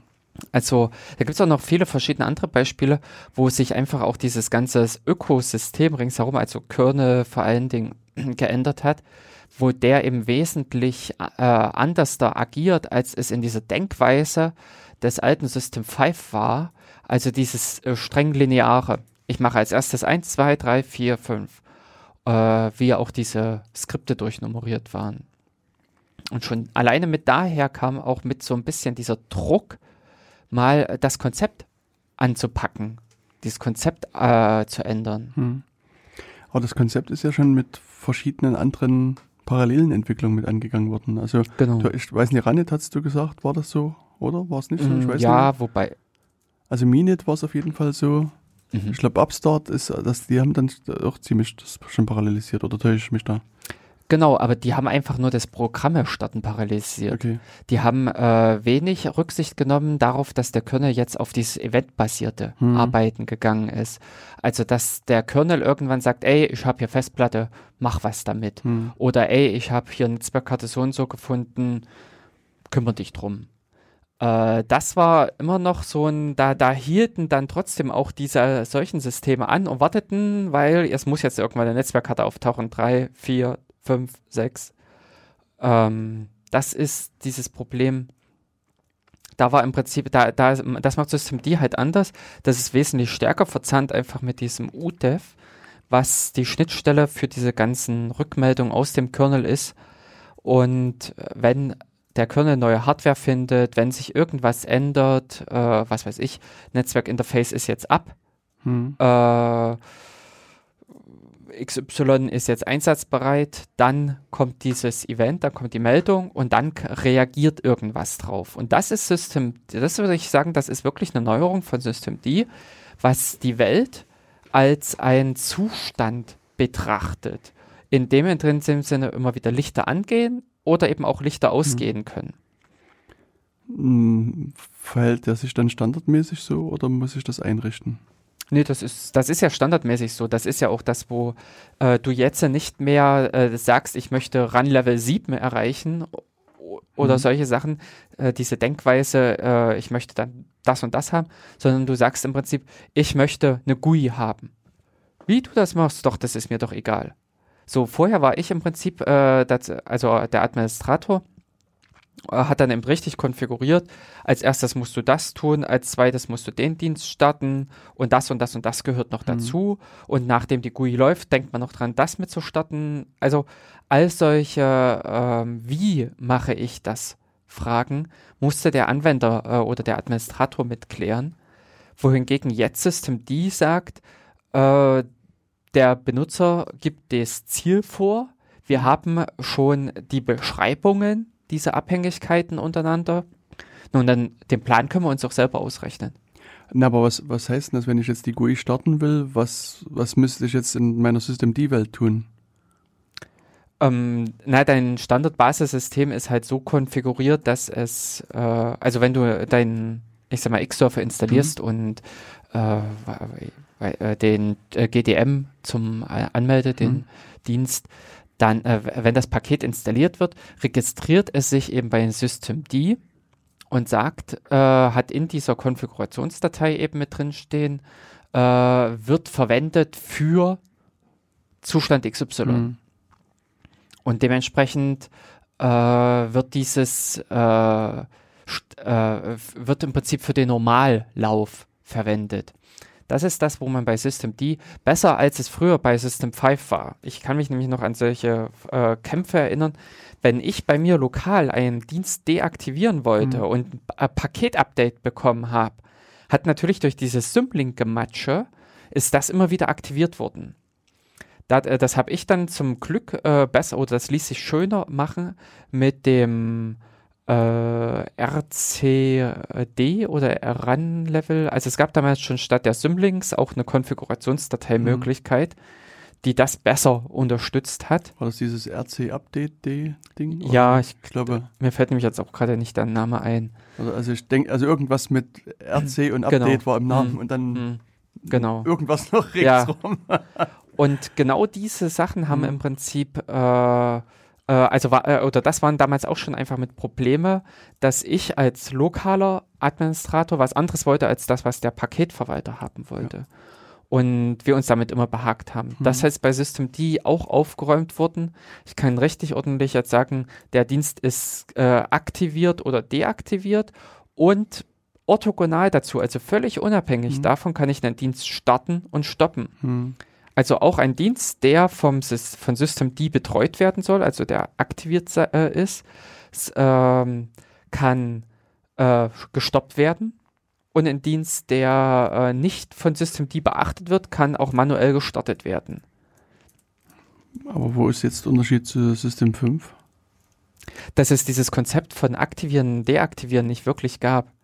Also das war halt immer so ein Eiertanz mit äh, lösche den Symlink aus mhm. etc äh, rc 6.d ja, raus mhm. äh, und, bet, äh, und denke bitte beim nächsten Paketupdate wieder dran, dass du den wieder löschen musst. Okay, verstehe, ja. Weil also an sich die Aktion selber, sozusagen das Anlegen des Symlinks und das Löschen des Symlinks, ist so für mich im Kopf zumindest auch meine Entsprechung für äh, System CTL Enable und Disable. Mhm. Und genauso gut sozusagen hier, sagen wir, etc, init, Service Start und mhm. Stopp wäre quasi das andere zu dem System mhm. CTL-Ding. Genau. Also sozusagen insofern, deswegen hatte ich jetzt nur gefragt, weil ich jetzt erstmal da aber keine Unterschiede sehe, aber es ist natürlich schon so, dass das, äh, wenn du ein Paket-Update hast, dann sollte das bei, bei Systemd nicht passieren. Hm. Äh, was ich jetzt noch nicht gehört habe, was mich nur ein bisschen hat stützen lassen, hm. ist, dass es bei Systemd einen weiteren Befehl gibt, der Mask heißt. Der dann, also sozusagen in der Man-Page steht so nach, also sinngemäß drin, hm. der deaktiviert den Dienst aber jetzt wirklich. So, also, also das da sozusagen habe ich jetzt zwischen den Zeilen gelesen, dass bei dem Disable, also das Disablen vielleicht Probleme machen kann, aber auch da, mhm. also ich habe es noch nie wirklich mhm. ausprobiert, es ist mir nur aufgefallen und so ein bisschen so mit Geschmäckle hängen geblieben. Mhm. Warum gibt es hier diese zwei Befehle und der eine deaktiviert den und der andere deaktiviert den wirklich? Also wie gesagt, man müsste nochmal gucken, was genau in der Man-Page drin steht, das habe ich jetzt neben dem Kopf. Ähm, das fand ich nur irgendwie, es hat zumindest ein paar, ein paar Fragezeichen bei mhm. mir ausgelöst. Mhm. Es gibt Mask und Unmask, was nochmal wie Disable und Enable, also nochmal eine härtere Form ja. von, von Disable ist. Okay.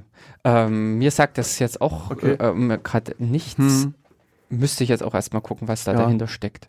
Hm. Genau, also müssen wir mal offen genau. lassen, können wir mal hm. probieren. Also ich denke, ja. also müssen wir auch mal googeln, vielleicht gab es in der Tat äh, Probleme beim Disablen, dass dann irgendwas nicht funktioniert hat und dann irgendwie nochmal eine härtere Form da eingeführt worden ist. Also, hm. hm. Genau. Hm. Ähm, Jedenfalls, was ich jetzt auch schon mit äh, hatte anklingen lassen, was auch einfach sich verändert hat, ist eben dieses ganze Plug and Play, was einfach mhm. früher überhaupt nicht in dieser System 5 Welt denke dabei war, ähm, dass da plötzlich in USB irgendwas dran gesteckt wird mhm. und sei es im Prinzip ein WLAN äh, mhm. der dann plötzlich ein Netzwerk zur Verfügung stellt, woraufhin ich dann wieder eine neue Möglichkeit habe, ins Internet zu kommen. Mhm. Ähm, all solches Aktivieren, also das ich ich meine, bei Ute hast du ja bisher dann quasi über so ein Skript gemacht. Da hast du dir irgendwie ein Skript geschrieben und wenn der reingesteckt worden ist, ist das Skript losgerannt und hat dann irgendwas Lustiges gemacht. Genau, hat dann irgendwas Lustiges gemacht, aber grundsätzlich gab es nichts, was einen Zustand des Systems mhm. repräsentiert hat oder äh, darüber nachgedacht hat. Was hängt damit zusammen? Und äh, da, das wurde dann im Prinzip auch wieder ausgelagert. Äh, da hat man sich halt eine Datei irgendwo mit hingeschrieben. Mhm aber grundsätzlich äh, diese diese Verknüpfung, all mhm. diese, also äh, um vielleicht nochmal äh, von diesem Begriff die, äh, von vorhin zu holen, diese Verklumpung, dieses. Der, der Klumpatsch. ja, genau. Äh, das ist im Prinzip auch wirklich ein Zu äh, Zugewinn mhm. an der Stelle, dass äh, jemand, dass ein Dienst da ist, der auch intelligent dann reagieren kann. Also nicht einfach so spekulativ oder noch schlimmer war es ja im Prinzip solche Geschichten, wenn dann erstmal hin zum Kunst abgeprüft wurde. Ach, äh, existiert der Prozess, also läuft dieser Prozess und haben wir die Datei vor, äh, da, dann können wir als nächstes ja auch das und das machen. Hm. Wie läuft das jetzt bei, äh, bei, bei Systemd? Wenn ich dann einen Stick reinstecke mit äh, UMTS-Ding drin? Na, da was, ist was es. Was muss ich da machen? Weißt du das? Ähm, na, also äh, im Grunde äh, kann äh, Systemd als selber nicht so damit umgehen. Mhm. Es kommt halt dieses Event über UDEV weiterhin rein. Mhm. Das ist halt auch diese Verzahnung von diesen beiden Sachen. Und äh, äh, Systemd kannst du dort Events andocken. Also da ist dann die Möglichkeit, dass ich dann darauf reagiere ähm, oder beziehungsweise, dass auch Dienste sagen kann, ich hänge ab von Netzwerkfunktionalität oder ich möchte informiert, äh, mhm. äh, ich möchte gestoppt werden, wenn Netzwerk verschwindet. Und die was also aus dem Proze äh, aus dem Hintergrund, aus dem Dienstgedanken einfach auch mitgetrieben ist. Ähm, da kommt dann aber wiederum dieser System D Network D dann mit ins Spiel, mhm. der gerade entwickelt wird, sag ich jetzt mal, oder mhm. ähm, mit entsteht. Der kümmert sich dann besser da um solche Fragestellungen. Okay. Und genau, also das bei mir habe ich zum Beispiel jetzt auch, ich stecke meinen Ethernet-Adapter an den Rechner dran, weil es bei mir halt ein USB ist. Daraufhin äh, wird halt über diesen Netzwerk D hm. äh, dann das Ganze aktiviert bis hin zu IP-Adresse besorgt, also die ganzen klassischen Sachen zum Einbuchen. Okay. Hm. Ja. Und also ich denke, insgesamt haben sich einfach äh, wahnsinnig mit diesen Anforderungen geändert, was so diese äh, oder diese Welt, die Welt hat sich einfach geändert. Äh, verschiedene Sachen gehen, äh, sind eben heutzutage anders als es damals äh, der Fall war, als System 5 entwickelt mhm. wurde oder sich fortentwickelt hat. Und daher eben auch vieles äh, für einen Ent Evolutionsschritt gesprochen hat. Und das ist, glaube mhm. ich, also da prallt eben, glaube ich, dann einfach dieser Evolutionsschritt auf diesen Konflikt, was äh, du vorhin mit erläutert hattest, äh, dieser Trägheit äh, des äh, Menschen. Okay. Hm. ja. ähm, genau. Ich weiß nicht, ich hatte es jetzt noch mit so überlegt gehabt, diese ganzen Gedanken, diese Änderungen, also das äh, gut ist mit UTEF, das hat man jetzt ja angesprochen gehabt, dass da einfach aufgrund dieser ganzen eventbasierten äh, Arbeit mit dem Kernel ein äh, eine Anpassung notwendig war, beziehungsweise mhm. auch diese Fragestellung mit Syslog. Also wie geht man mit Syslog um? Wie geht man mit dieser Logging-Frage um? Das äh, hat man ja auch in der letzten Sendung schon mit genau. äh, angesprochen. Also mhm. ich sehe auch echt da dieses Kernfrage, äh, wie kann ich frühzeitig anfangen zu protokollieren?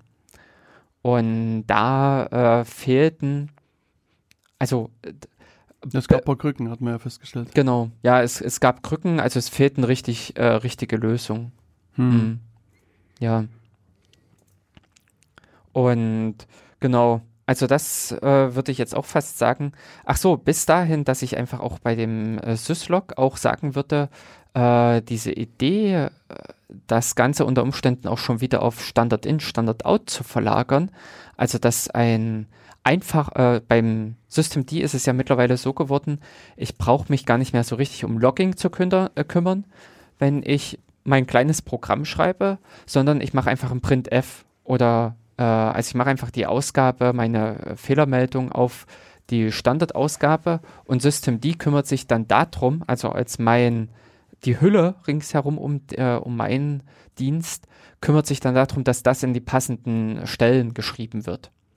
Das also Log Logstellen meinst du, oder? Genau, hm. Hm. entsprechend protokolliert wird. Hm.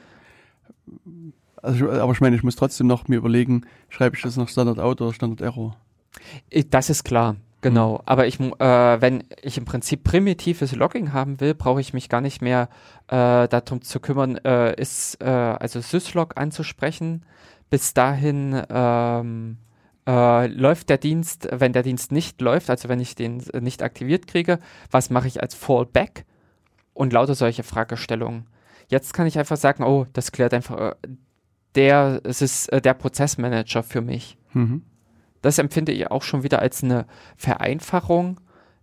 Aber äh, wie gesagt, eben auch wiederum mit unter diesem Blickpunkt dessen, wer jetzt anfängt oder im Prinzip für kleine äh, selbstgeschriebene Sachen. Hm. Hm. Und hier muss ich auch sagen, also das ist ein Punkt, der mir auch äh, Zeit und Kopfschmerzen oder mich mhm. Zeit und Kopfschmerzen gekostet hat, weil es gibt sozusagen die den schönen Befehl System CTL Status Servicename mhm. und es gibt Journal CTL, mhm. der halt auch sozusagen Meldungen ausdruckt und meine Annahme am Anfang war, dass die quasi gleiche Ausgabe haben. Dass mhm. sie sozusagen, äh, sozusagen mir eine Information über den Status des Prozesses geben, über Erfolgs- oder Misserfolgsmeldung. Ja, okay. Und in dieser Annahme habe ich eine Zeit lang operiert, erfolglos. Und dann bin ich durch wirklich irgendeinen Zufall, da, ich weiß nicht mehr, welchen Befehl ich genommen habe, aber ich habe dann zufällig irgendwann den anderen Befehl mal genommen und habe gesehen, dass die Ausgabe komplett anders war und fand das verwunderlich und dort war auch sozusagen das Problem ziemlich klar offensichtlich. Mhm. Und konnte das, konnte das lösen. Aber bis dahin hatte ich immer wieder sozusagen mit, ich sage jetzt mal mit System CDL Status probiert, kann jetzt auch genau ja. andersrum gewesen mhm. sein. Habe dann sozusagen an den Einstellungen was geändert, wieder probiert. Es hat sich sozusagen an der Ausgabe nichts geändert, nur dass es eben nicht funktioniert hat. Und, und, und sozusagen da wie gesagt, wäre meine. Na, aber kannst du es nochmal äh, konkreter machen? Also, was war jetzt äh, genau der es war eine, es war äh, am Ende, Differenz? Es war eine, also, das, also, ich glaube, das Journal CTL dir quasi das, äh, ein Auszug oder das ganze Log des, des Prozesses zeigt. Also, wenn der Prozess selber sozusagen was wegloggt, hm zeigt er dir, glaube ich, äh, die Logmeldung und auch Fehlermeldung an. Die, also, Na, und Status zeigt quasi an, eben den Status hier, running, failed oder was auch immer. Mhm, mhm. und dann ein, ein paar äh, drei Zeilen, Zeilen und dann kannst mhm. du sagen, hier minus, minus L, lass es mal ausellipsen und dann kriegst du mehr. Aber trotzdem fehlten, also die, also was, was sozusagen, wo die Informationen drin stand, mhm. waren die, war die, die, das, das Logging des Prozesses. Und das, das, ich glaube, das fehlt in einem der mhm. beiden Ausgaben. Und, und sozusagen in dem, in dem Prozess Logging stand eben dann auf einmal drin, hier in Zeile 38 fehlt ein Komma, mhm. schreib das mal rein, dann geht alles. Und dann habe ich es reingeschrieben und dann ging auch alles. Okay. Und, und das, ähm, also das hat mich am Anfang auch wirklich sehr viel Zeit gekostet, weil, weil die beiden Ausgaben eben wirklich unterschiedlich waren. Und, also, und, aber würdest du sagen, dass diese Ausgabe von dem Systemstatus äh, hm? Äh, eine reduzierte, also eine gefilterte. Nee, da fehlt direkt was. Also, also gefiltert. Es fehlt. Äh, also sagen wir äh, gefiltert in, also wie gesagt, das ist jetzt auch schon eine Weile her und hm. das ist äh, viel Wasser, die Saale ja, runtergeflossen. Hm. Ich würde mal behaupten, aber das, das hm, musste ich nochmal prüfen, dass ich sage mal, bei der Statusmeldung meinetwegen nur die Zeilen des Logfiles, also das, sagen wir, des Access-Logfiles drin standen oder des, des Success-Logfiles aber nicht die des Failed-Log-Files oder des Error-Logs. Hm. Aber wie gesagt, es kann sein, dass es falsch ist. Also das, ich ja, müsste ja, das nochmal genau überprüfen. Auf jeden okay. Fall war das eben, wie gesagt, also äh, beide Sa Sachen geben quasi sozusagen Status an den Log-Nachrichten auch an. Und, und dennoch war das aber wirklich substanziell verschieden. Und das mhm. ähm, ist halt sowas, was, was, wo ich wieder sage, naja, hm, tritt mir auf den Beinen rum nervt mich beim täglichen Arbeit, kostet mich Zeit, weil es einfach ein völlig unerwartetes Verhalten hat. Also Aber wie hast du bei System D, wenn System D, äh, Quatsch, äh, zu alten Zeiten, mhm. wenn da ein Dienst einen Fehler hatte, wo. Da gucke ich halt ins Log rein. Genau. Und da waren doch auch die Informationen drin. Ja. Also? Gut, das kann man sagen, das war jetzt mein Fehler, dass ich nicht in die Original-Log-Files, weil ich der Meinung war, ich nutze jetzt mal System D aus. Weißt du? Okay. Und ich hätte auch in die Logfiles reingucken können. Hm. Also für mich ist einfach, hm. äh, äh, ich habe jetzt überlegt. Weißt du, aber wenn, wenn Systemd quasi mit, mit der Werbung zu mir kommt und er übernimmt jetzt alles, auch das Logging, dann, dann äh, könnte ich ja sagen, okay, dann, dann nutze ich halt auch Systemd. Und warum soll ich dann, weißt du, im Sinne einer Arbeitserleichterung, muss ich jetzt quasi, sozusagen um ganz sicher zu gehen, den Status mir angucken, das Journal CTL und dann noch ins Original-Log des, des, des Daemons. Eventuell. Nee. Also wie genau. gesagt, vermutlich der letzte Schritt ist nie notwendig. Ähm, aber das, das, ähm, es ab, ist für mich unerwartet und, und, und äh, also auch wirklich nicht nachvollziehbar, dass das Status, in dem Status was anderes drinsteht als im Journal CTL. Also das ist halt jetzt noch die Frage, äh, die für mich äh, nicht ganz so klar ist, ob da äh, was anderes drinne steht oder weniger drinne steht. Dass ich in einem Statusbefehl hm. nur eine Statusübersicht kriege, hm. also ein abgespeckt. Ich meine ja, wie gesagt, es, stehen da diese drei Zeilen drin, aber genau. wie gesagt, dann sagt dir Systemd, hey, wenn du es ganz sehen willst, mach minus L, dann kriegst du sozusagen die Zeilen, die ich bisher versteckt habe vor dir, und dann hast du auch eine längere Ausgabe und dennoch ist, das sind die relevanten Zeilen dort nie enthalten. Genau, und da ist die Frage, kamen die relevanten Zeilen aus dem richtigen Prozess oder kamen die aus dem Kindprozess wiederum des Ganzen? Da müsste ich gucken. Das, Hm. also, das, Also das äh, werden, glaube ich, dann alles solche Feinheiten sein. Und das ist, äh, wenn ich äh, ein Problem bisher hatte, habe ich mir auch grundlegend früher, äh, auch äh, mit äh, Syslog-Zeiten, lieber das Gesamtlog angeguckt, weil ich da einen komplexen, äh, also weil ich da den Überblick hatte. Wenn es äh, plötzlich zwischendrin äh, noch stand, Hm. äh, wir haben dem Prozess eine auf die Nase gedonnert, weil er einen fehlerhaften, ähm, ne, äh, jetzt, ähm, Sicherheitszugriff wie äh, ne, Ach, äh, eine SE Linux Dingsbums hatte oder AppArmor hm. hat, äh, äh, Ja, hat genau. Prozess abgewirkt und der sagt, konnte Konfigurationsdatei nicht lesen oder nee, der eigentlich Prozess antwortet, in Konfigurationsdatei steht das und das nicht drinne. Ähm, das st- passt aber einfach nicht, also äh, der, der Kontext Ja, ja. einfach. Hm. Und deswegen, ich hätte äh, oder ich steuere eigentlich auch eher äh, Journal an. Na gut, ich Hm. habe da vielleicht zu viel den Werbeversprechen von Uh. Systemd geglaubt. Okay. Hm. Also deswegen, äh, ich sehe immer noch wirklich als, äh, also Journal die als ein Ersatz für den, also als Logging-Dienst Mhm. an, wo letztendlich die ganzen Nachrichten drin protokolliert sind. Hm. Ja. Bis, ja, ja, wo ich halt dann auch immer reingucke. Und Mhm. muss ich auch sagen, sind so, äh, letztens hatte ich es nämlich auch wieder, weil da habe ich irgendwo in der Zeile eben so ein Komma vergessen oder Mhm. äh, Anführungszeichen vergessen.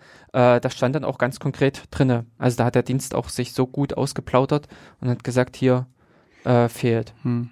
Aber das ist ja Hm. immer noch eine, also ich meine, Journal CDL sammelt, oder Journal D sammelt das und, und es ist ja letztlich abhängig von dem Dienst, ob Hm. der dir diese Nachricht Hm. überbringt oder auch nicht. Hm, genau. So, ähm, ich überlege jetzt gerade, was, äh, also ansonsten, wir hatten ja eben auch vieles schon jetzt mit einfach ange, äh, also mit erläutert gehabt. Ähm, das Einzige, was ich jetzt gerade hier noch so ein bisschen sehe, was aus für mich irgendwie als Konsequenz aus diesen ganzen Dingen äh, ist einfach, dass diese Konfigurationsdateien sich komplett geändert haben. Das ist Mhm. das, was äh, von der Art und Weise her, ähm, also das, was auch immer mit beklagt wird, äh, dass ich nicht mehr meine Shell-Skripte habe. Aber wenn man sich mal diese ganzen Anforderungen zusammensammelt, also dieses Asynchrone, es soll äh, äh, dynamisch äh, diese Reihenfolge bestimmt werden, es sollen äh, die, was weiß ich eben, Nice-Level gesetzt werden, es soll äh, der Benutzer äh, ähm, äh, bestimmt werden. All solche Dinge, ähm, das geht eigentlich gar nicht mehr so richtig mit einem Klasse, mit so einem Shell-Skript. Und man muss auch mal überlegen, zum Schluss hin haben sich auch schon diese Shell-Skripte äh, wesentlich von dem ent- wegentwickelt. Äh, es gab dann jedenfalls unter Debian solche Bibliotheken mit LSB-Funktionen Ach so, hm. äh, damit das alles ein bisschen grafisch schön wurde, damit man im Prinzip sagen konnte, ich starte und ich beende, beziehungsweise auch durch diese ganze Parallelität, die damals schon mit eingeführt wurde, war in der Anfangszeit, dass sich die Meldungen alle überlappt haben und in diesen Init-Skripten hat sich selbst ja auch in den letzten Jahren davor schon etliches getan und wer solche Init-Skripte geschrieben hat, vor allen Dingen in Bezug auf dieses Meldungen sollten sich nicht überlappen. Also, dass der eine schreibt, äh, ich bin fertig, während der andere gerade irgendwie eine andere Ausgabe macht. All solche Geschichten ähm, haben auch vorher schon zu, äh, also zu einigen Krämpfen geführt in diesen Shell-Skripten. Die Welt ist meiner Meinung nach Mhm. äh, zu komplex geworden, um das auf, äh, äh, mit solchen Mitteln robust auch zu lösen. Hm? Ich sag mal lieber nichts. Wieso? Na, weil, weil- Also es, die Frage ist für mich halt zu komplex, für wen ist die geworden, die Welt? Na, dass die Anforderungen an die Aufgaben, die gelöst werden müssen. Also äh, ich will im Prinzip als, äh, um dem Benutzer eine sinnvolle Meldung geben zu können, äh, brauche ich ähm, eben, was weiß ich, die und die Log-Ausgabe. Äh, solche, äh, solche Anforderungen alles. Äh, dadurch, dass wir im Prinzip zu diesen, wir wollen schneller starten oder wir wollen in dem Sinne, Mhm. ähm, Bloß, da erinnere ich nochmal an unsere Rede vom letzten Mal. Da hatten wir sozusagen ziemlich am Anfang über den Boot-Prozess gesprochen. Ich weiß nicht, ob hm, du dich noch erinnern kannst. Da habe ich gesagt, hier, Rechner geht, piept in der Gegend rum, zeigt halt hier dieses Group-Interface und Genau. dann startet der und dann laufen die Meldungen an dir vorbei und dann passiert halt irgendwas. Und da hast du so ein bisschen geschmunzelt und gemeint, wieso siehst denn du Meldungen? Weißt du, bei allen Installationen, die, du kennst, ist quasi irgendwie so eine, so eine Oberfläche. Das heißt Ja, sozusagen, jetzt könnte man argumentieren, es ist quasi völlig irrelevant, ob der Nutzer überhaupt noch was sieht oder nicht, weil es eh überblendet wird durch irgendein tolles Bildchen. Hm, genau. Aber das ist halt so ein bisschen der Unterschied, äh, wie weit man die Welt sieht. Also Mhm. es gibt auch noch ganz viele Leute da draußen, die haben andere Anforderungen. Ja, ja. Bis eben dahin diese äh, verrückten Leute, die das äh, Bildchen, den wackelnden, äh, das wackelnde Chamäleon oder sowas Hm. wegblenden. Also die gucken sich krass den schwarzen Bildschirm mit Schrift an. Hm, so wie Und- ich. Äh, ja. und die wollen da gerne äh, sehen und wissen, was gerade äh, passiert. Genau. Und ähm, Ich meine, das ist ja das eine. Das andere ist aber sozusagen, wenn ich jetzt, also deswegen frage ich auch nach der, nach den, den Rollen, ähm, weil diese, die, diese Verbesserung, die du jetzt vorhin angesprochen hast Mhm. mit der Parallelisierung, dass jetzt sozusagen der äh, Festplatte ist da, der Kernel sagt, hey, hier ist die Festplatte, Ja, machen wir mhm. weiter und Netzwerkkarte ist da. Soweit ich das sehe, bringt mir das, sag mal, eine Verschnellerung vermutlich im Bootprozess. Danach hm, ist die Festplatte ja, also wenn ich jetzt an, meinem, sag mal, an einen Desktop-Anwender denke oder, oder an, an einen normalen Endanwender, der jetzt sozusagen das System benutzt und eigentlich auch an den Server, ist in der Regel die Festplatte dann immer da und das Netzwerkinterface ist immer da. Also es ist jetzt nicht so, dass quasi jetzt alle fünf Minuten die Festplatte ausgetauscht wird oder da die Netzwerkplatte, äh, Netzwerkkarte getauscht wird. Also es würde mich zumindest nachdenklich stimmen, wenn das bei meinem System permanent sich ändern würde. nimm mal WLAN und lauf mal durch die Gegend. Na, trotzdem ist das Interface immer da. Was? Also, also vielleicht reden wir aneinander vorbei, aber sozusagen die, die Karte, also als Hardware-Bauteil, äh, also fällt mir vielleicht raus, weil mein Laptop kaputt ist und ich nicht mehr ordentlich aber also Genau. aber sozusagen die, das, die, das Hardware-Bauteil Das- ist drin. Fest verlötet, genau. Genau. genau. Also das, aber der deswegen, Zustand dessen ändert sich ja. Das ist das früher, äh, ich, äh, ganz, ganz früher haben wir im Prinzip auch äh, die Hm. Systeme so konfiguriert, in der Annahme, der Net das Netzwerkkabel steckt immer beim Einschalten. Das ist mir auch äh, bei einigen dann mit der Zeit auf die Füße Mhm. gefallen, weil nämlich verdammt nochmal es stark am Anfang nicht. Und dann Mhm. hat dieser DHCP-Dienst oder Client einfach ins Leere geschrien. er konnte ja auch nichts. So. Genau. Also erst später ist dann diese äh, Überlegung hinzugekommen, oh, wir sollten mal vorher prüfen oder Mhm. erkennen, ob überhaupt ein Kabel drin steckt.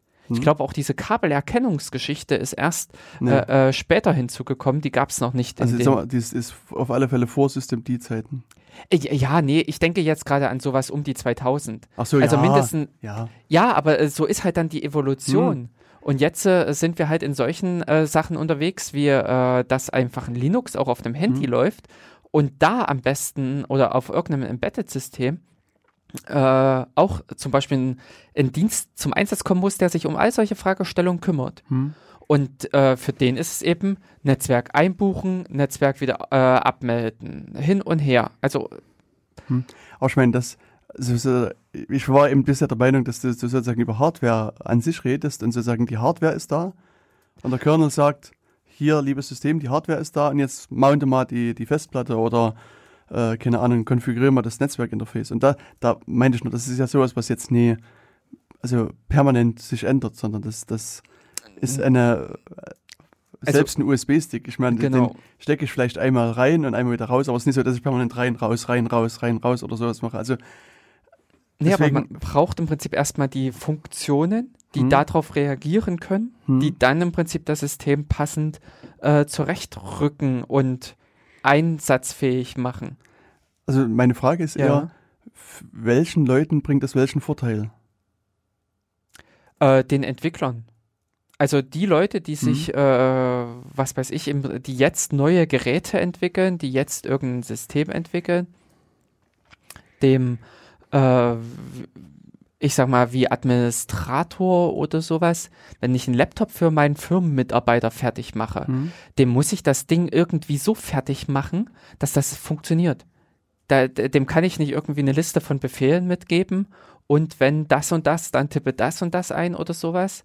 Ähm, der will Aber wie ist denn das Vorsystem die dann gewesen? Na, ich, also ich kann's, äh, kann mich jedenfalls an viele solche, wie ich es vorhin schon beschrieben hatte, an solche Szenarien erinnern, dass man äh, darauf achten musste, erst, also wenn das System bootet, hat der Netzwerkstecker mit drinne zu sein. Hm. Oder ähm, dass auch WLAN, WLAN ist ja auch erst in den letzten, weiß ich hm. nicht, äh, zehn Jahren gekommen. Wobei, also das ist ja ein gutes Beispiel. Ich habe so einen Rechner, hm. wo ich äh, so, ich meine, einfach transparent switche zwischen System D und nicht System D. Hm. Da habe ich äh, zwei Varianten die beide in der Standardkonfiguration sind. Das kannst du mir gleich vorwerfen, dass ich den ordentlich konfiguriert habe, aber ich okay. habe sozusagen. Und, und da ist es in der Tat so, dass egal, ob, da, ob das äh, jetzt ich das mit System 5 oder System D starte, wenn kein Netzwerkkabel drinsteckt, schreit der erstmal in der Gegend rum und, und ruft den DHCP-Server und System D ist standardmäßig, schreit länger rum als, als äh, System 5. Ja. Also das ist äh, sozusagen, würde jetzt sozusagen mir erstmal wieder ein bisschen Konfigurationsaufwand aufbürden äh, das, das sozusagen eventuell einzustellen.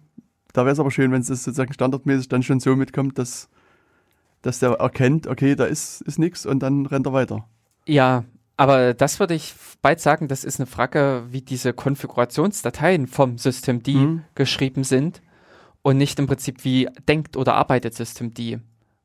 Also da äh, mhm. und ich habe bei mir nämlich ja auch, äh, ich habe mein System auch ein bisschen umkonfiguriert. Mhm äh, und lasse zum Beispiel bei mir auch die GUI maximal schnell starten. Hm. Äh, ob da nun noch Dienst im äh, XY im Hintergrund gestartet wird ja, oder sowas, ja. das juckt mich nicht. Hm. Ähm, mehr oder weniger kurz nachdem, das, äh, nachdem die Festplatte da ist, wird bei mir auch die grafische Oberfläche gestartet. Hm. Weil ich sage, der Rest, das macht man dann, also das kannst du auch nebenbei dann mit erledigen.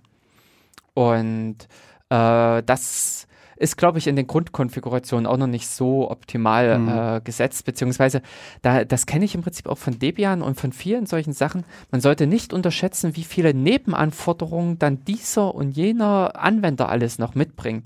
Der eine zieht sich im Prinzip sein Home über NFS mit hm, hm, hm, und lauter solche Dinge.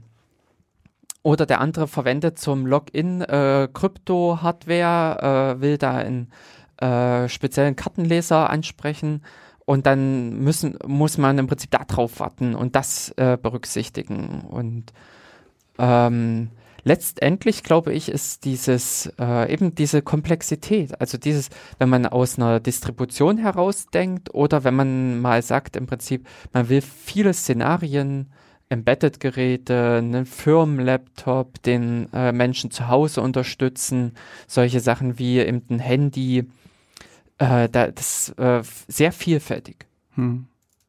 Und da äh, in einer Einheit, also man muss ja im Prinzip nicht alles damit erschlagen, aber dann am Ende äh, für alle so eine 60%-Lösung zu sein, das ist, glaube ich, äh, eben mit einer ordentlichen Herausforderung. Genau. Und der stellt sich System D und verbessert die Welt so ein bisschen. das können wir ja vielleicht so als, als Konsequenz äh, stehen lassen. Also, weil bei mir ist es so, dass ich heute ein bisschen eher losgehen muss. Mhm. Äh, deswegen muss ich jetzt mal die Diskussion abbrechen. genau, also ja, ich denke, da haben wir noch ein paar schöne Punkte auch im Vergleich zu anderen Sendungen rausgearbeitet und mhm. ich denke so, die beiden Sendungen zusammen sind, sind, zusammen eigentlich eine schöne Komposition, oder? Bist ja, jetzt? doch, genau. Genau. Und ja, deswegen probiert einfach System D aus, spielt ein bisschen damit rum oder nutzt das, wenn ihr es eh schon installiert habt. Ähm, wir haben ja auch schon in der Vorbereitung gemerkt, dass es natürlich äh, immer wieder viele Diskussionen aufwirft. Wenn ihr was zu diskutieren habt, stehen unsere, unsere Webseite euch zur Verfügung. Hinterlasst einen Kommentar. Hinterlasst uns auf unserem Datenkanal, Twitter-Account oder Twitter-Account einen Kommentar. Mhm. Und dort können wir an der Stelle vielleicht auch weiter diskutieren. Mhm. Oder wer von euch der Meinung ist, noch ein bisschen mehr was dazu sagen zu können, den laden wir auch gerne herzlich in eine weitere Sendung ein. Und dann können wir das Thema äh, vielleicht nochmal von anderen Seiten her diskutieren. Also bis dahin, dass wir ja auch den, die digitale Zusammenschaltung machen können, da wir jetzt die Erfahrung ja. haben, wie äh, ja Leute, wie wir Leute auch so in die Sendung mitholen können. Und von daher können wir das auch einfach machen. Eine offene Diskussionsrunde mit euch zusammen genau. draußen. Das wäre auch mal ein, ein Versuch wert. Ja, das habe ich nämlich auch in einem anderen Podcast vor kurzem gehört. Die mhm. wollen das, also ist auch deren Idee. Mhm. Vielleicht sind wir schneller. also, lieber Hörer. Genau. Vielen Dank fürs Zuhören. Wir wünschen euch eine schöne Zeit und dann bis zu unserer nächsten Sendung. Genau. Tschüss. Tschüss.